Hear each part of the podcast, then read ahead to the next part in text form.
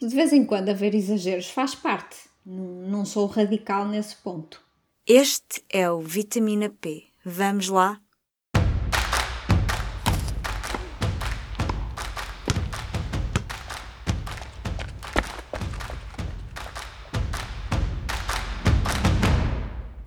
Viva! Eu sou a Carla Pequenini e este é mais um Vitamina P, o podcast Nutrição e Desporto do Público.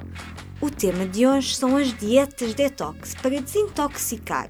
Fazem bem, fazem sentido, são a solução para os excessos do Natal e do final de ano. Para perceber a tendência para desintoxicar com a alimentação, convidamos a nutricionista Inês Ruivo, especialista em nutrição funcional. Vamos ouvir sobre a chamada dieta detox e descobrir quais são os alimentos que nos podem ajudar quando o nosso corpo precisa de uma pausa dos excessos de gordura, açúcar e álcool. De onde vem o termo dieta detox? Uh, faz sentido pensar em desintoxicar o organismo? Ora bem, dieta detox é um termo um pouquinho estranho. Porquê? Vou explicar faz sentido desintoxicar o organismo no sentido que isso é vital para a nossa sobrevivência, não é? Um, a função da detoxificação é uma função que maioritariamente acontece no nosso fígado, embora existam outros órgãos envolvidos e muito importantes, mas o palco principal é o fígado. Qual é a função do fígado aqui? as substâncias tóxicas que entram no nosso organismo, elas têm que ser eliminadas. Nós não podemos acumular substâncias tóxicas e quando eu falo em substâncias tóxicas, elas podem ser desde o álcool, a medicamentos, a produtos dos alimentos industrializados, por exemplo, como os corantes, os conservantes, a poluição, ou seja, existem inúmeras substâncias que, quando em contacto com o nosso organismo, vão ser de tal forma nocivas que o organismo tem que obrigatoriamente as eliminar. Então, nós temos que ter tudo a funcionar muito bem numa orquestra muito bem ensaiada. E é aqui que entram os nutrientes e é aqui que entra a alimentação. E, e, é por isso então que se calhar não, não faz sentido pensar numa dieta detox, mas numa dieta, numa alimentação saudável que promova a função detox. Exatamente, porque a função detox não é uma função externa ao nosso organismo, não é? Não há nada que nós possamos tomar que vai fazer isso pelo fígado. O que nós temos que fazer é, através da alimentação, fornecer ao fígado, e a estas duas fases, os nutrientes necessários para que elas funcionem na sua potência máxima.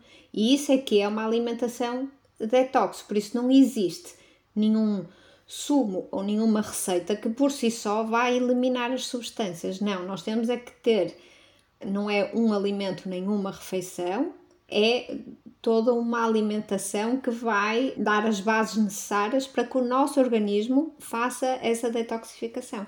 Uhum. Mas, mas surge muito este tema, especialmente agora na época do Natal, ouve-se muito falar numa dieta detox antes das festas, depois das festas. É uma dúvida comum nas suas consultas? É agora na época de Natal e antes do verão, não é? Porque infelizmente o detox está muito associado ao emagrecimento. Mas sim, é muito recorrente as pessoas chegarem à minha consulta e pedirem-me estratégias para corrigir ou vá minimizar os excessos que vão acontecer no Natal. E isso pode fazer algum sentido, de alguma forma, mas também temos que ter a noção que isso não faz sentido se nós vamos exagerar eh, muito, ou seja, se vamos deitar tudo a perder no Natal e depois pensamos, bom, vou deitar tudo a perder porque na semana a seguir eu faço um detox. Há coisas que não dá para ir atrás do estrago, não é? Eh, dependendo do que vai acontecer, há limites no nosso organismo e por isso eu deixo sempre bem claro que é possível minimizar alguns estragos mas se calhar a ideia não é essa, não é? Digo eu. Uhum. Quando diz estragos, que estragos é que são estes? O que é que uma, uma, um exagero no Natal faz assim tão mal? As pessoas têm de estar assim tão preocupadas? Depende, se uma pessoa for saudável e não tiver problema nenhum de saúde, não diria que vá fazer muitos estragos, não vai. Agora, se estamos a falar de situações mais específicas, que é, é o que eu digo sempre, as pessoas que estão a sentir-se muito bem e muito saudáveis não vêm à minha consulta, não é? Quando existem condições presentes, seja patológicas mesmo, ou uma questão, por exemplo, de perda de peso, um processo de perda de peso, não é? Ah, pode haver estragos que realmente sejam difíceis depois de reverter, ou pelo menos vamos andar muitos passos para trás, não é? Mas se uma pessoa for saudável, se não tiver problema nenhum de saúde, não são os exageros de Natal que nos vão fazer mal. Pelo contrário, nós temos é que perceber que a vida também é feita destes prazeres, não é? E o Natal é uma época muito especial é, para muita gente. Este ano acho que ainda vai ser mais especial, não é? Porque nós estamos tão fartos de restrições e, e contenções que ter mais essa preocupação não me parece muito saudável. Por isso acho que se estamos saudáveis, não temos que nos preocupar e venha o Natal e venham os doces e venha o que vier. Agora, falando de pessoas que estão mais preocupadas com isso, muito provavelmente o estão porque têm alguma uh, razão para isso. E então aí temos que, dependendo do caso, ou os estragos não podem ser muitos, ou então vamos ter muito trabalho depois do Natal, nomeadamente, por exemplo, com a quantidade de açúcar, não é? Estamos a falar de pessoas que estão em riscos de pré-diabetes ou com as tensões muito altas, um, ou pessoas com problemas hepáticos, por exemplo, e que alguns exageros podem sair, pronto, podem ser piores, não é? E, e, e os estragos aí serem maiores. Agora, de uma forma geral, eu também acho que se exagera um bocadinho nisso. De vez em quando haver exageros faz parte. Não, sou radical nesse ponto. Exato, e, e, às vezes o comer um docinho no Natal sabe muito bem. Quando diz aqui exageros é quando abusamos de alguns alimentos como a gordura e o açúcar, certo? Sim, mas isso, o álcool também é muito comum exagerar nesta época do Natal.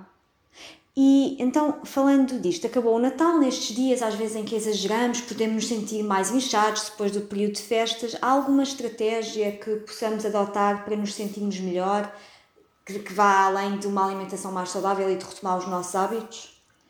Sim, há algumas estratégias eh, mais práticas que nós podemos realmente adotar. E por isso eu diria que, de uma forma geral, o que é que nós temos que fazer nos dias a seguir ao Natal? Reduzir a proteína animal, privilegiar a proteína vegetal, que são o feijão, o grão, as ervilhas, as lentilhas, e cortar um bocadinho, eu não digo virar vegano durante uma semana, mas se calhar se comemos proteína animal nas duas refeições, almoço e jantar, passá-la a fazê-lo só numa, ou então duas a três vezes por semana, fazer um dia sem proteína animal. E aumentar consideravelmente o consumo de fruta fresca e de hortícolas. Estes podem ser crus ou cozinhados, desde que pouco cozinhados, porque se nós também cozinharmos muitos hortícolas, eles vão perder, por exemplo, a vitamina C e outras uh, vitaminas essenciais a este processo de detoxificação. Por isso, muito mais do que estarem a beber uh, sumo de aipo, por exemplo, que é super comum as pessoas chegarem com o aipo, com ananás, Porquê? Porque não adianta comer imensa proteína animal ao almoço e ao jantar, porque estamos descansados que de manhã bebemos um sumo de aipo. O sumo de aipo vai ser super importante. Porquê? Porque o aipo, assim como os brócolos, por exemplo, têm imensas substâncias que são fundamentais para o nosso fígado fazer a sua tarefa de detoxificação. Mas não adianta se o resto do dia nós não fazemos mais nada. Então eu diria que a seguir ao Natal, fazer uma alimentação bastante mais leve, rica em frutas, podem ser os sumos detox, por exemplo, ao pequeno almoço, para quem gosta, eh, ananás, brócolos, aipo. Não pode ser só fruta, nem deve ter mais do que uma peça de fruta, quando diz sumo detox, é no fundo um sumo qualquer, não tem de ser um sumo detox. Desde... Até porque eu estava aqui a pensar que realmente faz sentido, como estava a dizer, se calhar a fama dos sumos vem da ideia que se cozinharmos não vamos ter tantas vitaminas, então se fizermos uns sumos acabamos por reter mais da, das propriedades nutricionais e é daí que vem a fama dos sumos, será? É daí que vem a fama dos sumos, com certeza. O problema é que os sumos ganharam uma fama errada porque era como eu estava a dizer: se nós fizermos um sumo com três peças de fruta, esse sumo vai ter um índice glicêmico, uma carga glicêmica altíssima. O que é que isto significa? Significa que vai fazer subir muito o açúcar no sangue. E isso é altamente inflamatório, o que vai prejudicar o fígado na sua função detox. Então, não podemos fazer uma alimentação, como eu vejo muitas vezes, alguém que quer fazer um detox, que fica uma semana com uma alimentação só de fruta, de sumos de fruta. isso não faz muito sentido, a não ser que os sumos sejam extremamente bem feitos e que não levem só fruta, ou que levem pouca fruta até. Porque é muito mais importante os hortícolas que têm uma carga glicêmica muito baixa do que a fruta, por exemplo. Estava aqui a pensar, porque no fundo aquilo que me disse é que quando pensamos em desintoxicar, há o nosso corpo tem uma função que é natural e que, é, e que esta função ocorre no fígado. Então, no fundo, quando pensamos nestas dietas detox, o que estamos a fazer na realidade é potenciar esta funcionalidade natural do nosso corpo e a, e a melhor maneira de o fazer é comer uma alimentação que privilegie hortícolas, legumes e também as frutas. Ou seja, não é preciso a pessoa estar só a sopas ou sumos, precisa de incluir bastantes alimentos naturais e de preferência de origem vegetal. Exatamente, é exatamente isso. Até porque se nós fizermos uma restrição calórica severa, que é o que acontece na dieta dos sumos, nós não vamos conseguir detoxificar isto porque a função detox hepática é uma função que gasta, demanda muitas calorias.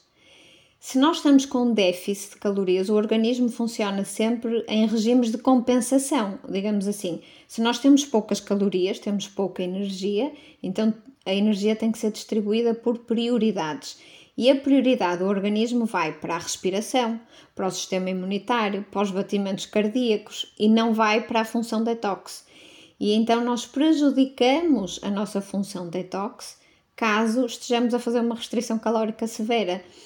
E por isso, claro que os estes batidos, eu nem gosto de chamar sumos porque sumos é muito associado à fruta eu, quando eu falo de batidos de detox, são formas que ajudam a nós conseguirmos atingir o aporte de hortícolas e, e de antioxidantes que é necessário, porque aqui a ideia é aumentar o aporte de antioxidantes e os batidos são uma boa forma de fazer isso. Agora, têm que ser bem feitos e têm que ter muito mais hortícolas do que fruta. Fruta deve ter no máximo uma peça de fruta e depois deve ter uma variedade de de hortícolas como cenoura, o aipo, os brócolos são, que talvez o ex-libris dentro dos legumes de substâncias que vão potenciar a função detox, talvez sejam os brócolos. E depois, por exemplo, as sementes ou frutos oleaginosos como a amêndoa, a noz, as avelãs, que são muito ricas em nutrientes que vão ajudar o fígado nesta função. Uma dúvida: se nós não quisermos comer num batido, quisermos simplesmente trincar, comer, fazer um, um estofado, comer cru, tudo igual, certo? Ou há alguma diferença? O, o batido, como eu disse, só ajuda em termos de atingir os objetivos ou as metas de antioxidantes, porque é concentrado. Concentrado, eu digo, num copo leva muita coisa. Agora, nós conseguimos também muito facilmente atingir as mesmas metas sem fazer o sumo. Temos é que mudar, por exemplo, o pequeno almoço ser uma fruta e pronto, no pequeno almoço dificilmente conseguimos introduzir hortícolas, ou pelo menos nós aqui em Portugal não temos nada esse hábito, mas eh, podemos introduzir, por exemplo, um cereal integral que tem muitos antioxidantes, ou umas sementes, uns frutos oleaginosos e depois deixar os hortícolas. Quer na sopa, embora a sopa por ser muito cozinhada perca alguma qualidade vitamínica, mas a sopa é importante também e depois, por exemplo, metade do prato ou a maioria dos nossos alimentos no prato serem hortícolas e aí pouco cozinhados ou até crus em salada. E isso é possível, por exemplo, se escolhermos uma refeição para só comer hortícolas, por exemplo, o jantar é fazer só uma sopa e uns legumes salteados, por exemplo, ou com muito pouca proteína, que pode ser um, leguminosas ou assim. Ou seja, fazer uma alimentação mais simples menos pesada, com um pouquinho de menos de gordura e com bastante menos proteína animal. Isso seria as metas para quem quer ajudar o organismo a ver-se livre de, pronto, de substâncias tóxicas ou exageros. Por curiosidade, que indícios é que o nosso corpo dá quando nós precisamos assim, de uma alimentação mais calma, de privilegiar alimentos frescos, reduzir se calhar um bocadinho a proteína animal? Há indícios na nossa pele, na forma como nos sentimos, quando não sabemos se estamos a exagerar, que indícios é que o nosso corpo pode nos dar para dizer que estamos a exagerar? Ou que precisamos assim, de, uma, de, de mudar um pouco a alimentação, ser mais saudáveis? Bom, depende do que estamos a falar, não é? Se a pergunta for quais são os sintomas de que uma pessoa está com algum tipo de intoxicação, ou seja, que não está a detoxificar direito, existem vários. Existe, por exemplo, o cansaço, fadiga extrema, má digestão, ou seja, mais a ver com as questões de fígado e não tanto de intestino. Como é que nós vemos isso? Enjoo, o enjoo é, é muito um sinal de que o fígado. Enjoos sem outro motivo aparente, não é? muita sensibilidade a cheiros, aquelas pessoas que têm muita sensibilidade, que sentem o cheiro a, a uma distância e ficam uh, mal dispostos quando os cheiros uh, são fortes, isso é um sinal de que se calhar o fígado está uh, no limite, por exemplo. Mas eu diria assim: o cansaço, a perda de brilho na pele, queda de cabelo, as unhas fracas, existem alguns sintomas, claro que assim, eu posso pegar em cada um destes sintomas que também são sintomas de outras causas nada a ver, não é? Nós temos que ver o conjunto e a história da, da pessoa. Quando falamos de sintomas de que a pessoa tem que ter um bocadinho mais de cuidado com a alimentação, existem outros que não têm a ver propriamente com o facto da pessoa estar intoxicada, mas com o facto de, se calhar, por exemplo, a parte digestiva não está a funcionar tão bem. É, então, são pessoas que têm a digestão muito lenta, que têm prisão de ventre ou, pelo contrário, uh, diarreia, pessoas que têm distensão abdominal após as refeições, azia, tudo isso são sintomas que, se calhar, a pessoa tem que parar e pensar um bocadinho se não é preciso fazer alterações sérias na alimentação porque alguma coisa não está a correr tão bem. Pronto, e esses são mais ou menos os sintomas. E depois ainda há os sintomas de inflamação, as pessoas que estão extremamente inflamadas e que têm que parar um bocadinho e tentar começar a fazer uma dieta muito anti-inflamatória que vai dar praticamente ao mesmo de uma dieta que nós fazemos quando queremos fazer uma detoxificação, que é uma dieta muito mais à base de alimentos pouco industrializados e mais naturais, sendo que maioritariamente de, de origem vegetal. Uhum. E o ideal é, é sempre procurar informação e em que caso é que é importante pedir aconselhamento de um nutricionista porque há, pessoas que vão dizer, ah, não tenho dinheiro, não tenho tempo. Em que caso é que é muito importante pedir ajuda de um profissional ou que as pessoas precisam de uma orientação mais profissional? Olha, eu diria que sempre que não estão a sentir bem. Ou seja, se uma pessoa sente que está com muito menos energia do que o que estava, que não está a digerir bem, que se sente mal, se sente com dores no corpo, que não recupera, por exemplo, quem vai ao ginásio ou treina ou faz algum desporto, sendo que não está a fazer bem a recuperação como fazia antes, ou seja, se as pessoas se sentiam bem e por algum motivo deixaram de se sentir, deveriam procurar isto porquê? Porque a alimentação está na base de todos os nossos sistemas e pode não ser a cura, mas ajuda muito na cura. É muito importante complementar sempre a alimentação, porque não adianta nós estarmos extremamente inflamados e, por exemplo, pessoas que deixam de recuperar bem após os treinos estão extremamente inflamadas, tomam anti-inflamatórios, mas fazem uma dieta muito inflamatória. Então, os resultados não vão ser os mesmos. E geralmente, nesses casos, pequenas alterações, às vezes na dieta, às vezes há déficit importante de nutrientes que nós detectamos em consulta e conseguimos, através de alterações alimentares, resolver o caso de forma simples. Portanto, não nos sentimos bem, pedir ajuda. Exatamente, exatamente, sim. Só, só para acabar, um, quero assim, já que voltando assim ao tema do Natal e das festas, uma, uma receita assim para um pequeno almoço depois do Natal, para recuperar as energias, se estamos cansados, se exagerarmos nos fritos, porque às vezes é bom, porque estamos com a família, porque é aquela altura de também privilegiar o paladar. Não sei se quer dar assim uma sugestão de um pequeno almoço que ajuda assim muito no dia seguinte, às pessoas sentirem-se melhor e terem todos os nutrientes que precisam. Uh, sim, uh, um pequeno almoço padrão, assim seria uma peça de fruta ou mais do que uma fruta, mas sem nunca passar as 170, 130, 170 gramas, que é o equivalente a uma peça de fruta. Isso é. É mais ou menos, imagine, se não quer comer uma maçã, se quiser variar, pode comer um quarto de uma maçã, mais um quarto de uma laranja, mais três uvas. Pronto, fazer assim um mix, desde que não ultrapasse muito a quantidade de uma peça de fruta, isso é extremamente importante para não fazermos subir muito o açúcar no sangue eu diria que uns frutos oleaginosos são ótimos nesta fase, eh, umas amêndoas, duas ou três amêndoas e duas ou três avelãs, por exemplo. E depois, por que não um sumo de aipo, que é tão famoso, com, por exemplo, gengibre ou um, temperar... Mas se não gostarmos de aipo, não é preciso. Não é preciso de todo o sumo de aipo. Podemos fazer, por exemplo, um chá de gengibre que é muito bom, vai aumentar a digestão e vai facilitar este processo de detoxificação. Mas eu diria que tentar uh, alimentos frescos, evitar se calhar o pão nesta fase, as manteigas, os laticínios, queijo, iogurte e fazer mais uma alimentação muito natural. Então a fruta, frutos secos e pronto, e para quem gosta dos tais batidos até pode beber um batido, senão o pequeno almoço pode ser só isso, pensando que no almoço vamos ter que comer bastantes hortícolas. Foi esta a nossa conversa com a Inês Ruivo. Em resumo, é preciso moderação, privilegiar alimentos naturais e não exagerar nem no açúcar nem na gordura.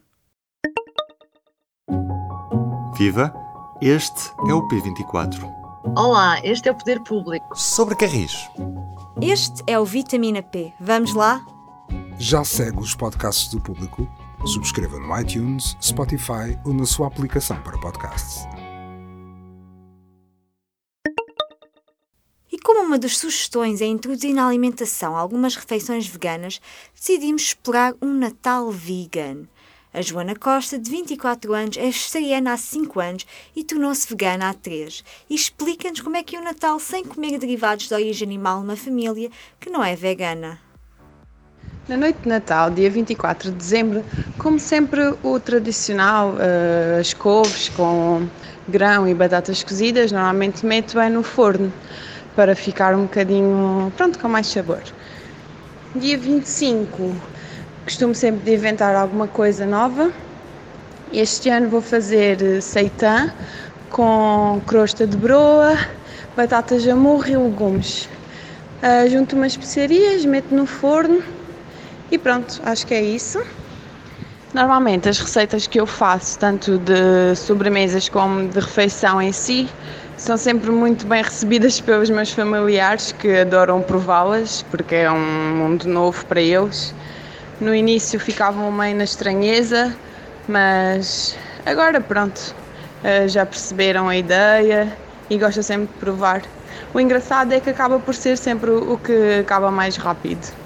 Não porque eu faça pouca quantidade, mas porque eles gostam mesmo de comer e, e de provar tudo. Admito, fiquei com vontade de experimentar algumas sugestões de Natal vegan. Mas antes disso, vamos aos mitos da semana. Há um estudo para tudo? Será que há mesmo alimentos com calorias negativas? A ideia é que alguns alimentos, como a cenoura ou o aipo, que já têm poucas calorias, ajudam a perder peso, porque o ato de os mastigar e digerir requer mais calorias do que têm, ou seja, têm calorias negativas e são bons para perder peso. Isto é a teoria. A realidade é que, independentemente daquilo que comemos, 5 a 10% da energia que gastamos é para a digestão. Ou seja, todos os alimentos requerem calorias.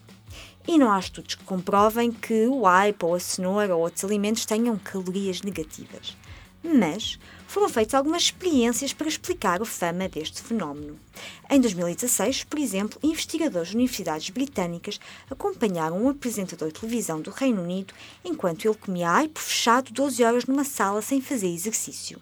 Isto para perceber se ele perdia peso a comer aipo. O que aconteceu? O apresentador comeu cerca de 24 calorias de aipo e gastou 40. Será que isto quer dizer que a teoria foi comprovada? Não, os investigadores explicam que a variação calórica foi mínima, é o que ele gastaria a respirar e com funções vitais.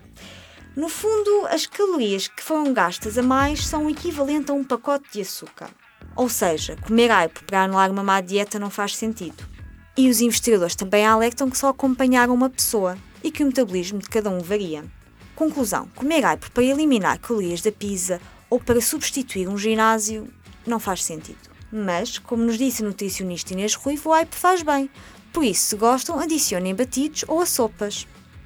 Por agora é tudo. Sugestões, ideias e críticas são sempre bem-vindas. O e-mail é carla.pequenina.public.pt Carla com capa. Este episódio foi produzido com a ajuda da Aline Flor. Boas festas, muita saúde e até ao próximo episódio. O público fica no ouvido.